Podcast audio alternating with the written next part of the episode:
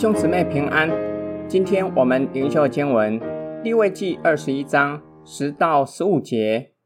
在弟兄中做大祭司，头上倒了膏油，又承接圣职，穿了圣衣的，不可蓬头散发，也不可撕裂衣服，不可挨近死尸，也不可为父母沾染自己，不可出圣所，也不可亵渎神的圣所，因为神膏油的冠冕在他头上。我是耶和华，他要娶处女为妻，寡妇或是被休的妇女，或是被诬为妓的女人，都不可娶，只可娶本民中的处女为妻，不可在民中辱没他的儿女，因为我是叫他成圣的耶和华。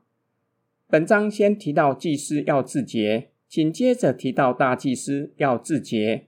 对大祭司的规范比祭司更严格。大祭司已被圣高油膏立，承接圣职，穿上圣袍，不可为家人举哀，不可蓬头散发，也不可撕裂衣服，不可碰触尸体，即使是自己的父母，也不可因此沾染自己，成为不洁净的人。因为大祭司若因为碰触尸体成为不洁净，没有人能够代替他进到圣所侍奉。他若进去圣所侍奉，会亵渎神的圣所。大祭司的婚姻也比祭司的要求更严格。祭司并没有要求只能娶处女，大祭司却是要如此，甚至只能娶自己族人的处女为妻。因为若是娶外邦人为妻，以致承接圣职的大祭司的后裔就不纯洁。因为呼召他的是叫他成圣的上主，就要谨守遵行。今天经文的默想跟祷告。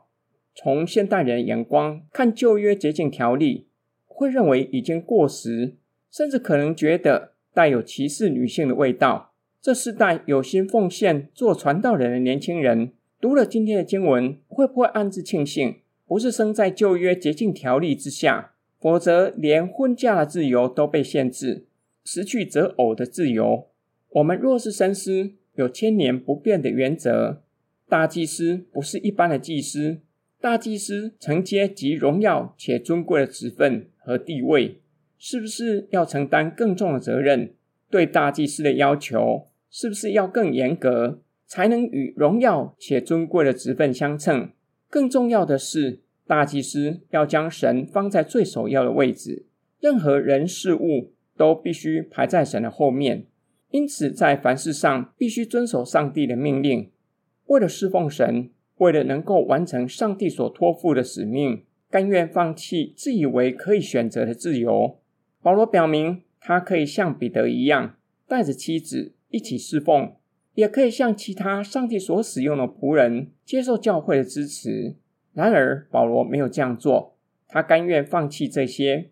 为了能够专一侍奉，不被家务事缠身，愿意守独身。无论我们是否预备走全职侍奉的道路。都愿意为了能够专一侍奉，甘愿放弃自以为可以选择的，甘愿将生活和生命的主权全都交在神的手中吗？我们一起来祷告，亲爱天父上帝，求主的圣灵光照我们，叫我们看见并且明白什么才是真正的自由，愿意放弃自以为可以选择的自由才是真自由。求主帮助我们，叫我们不只明白。并且愿意为了侍奉你，愿意背起自己的十字架跟随主，愿意照你的旨意侍奉你。我们奉主耶稣基督的圣名祷告，阿门。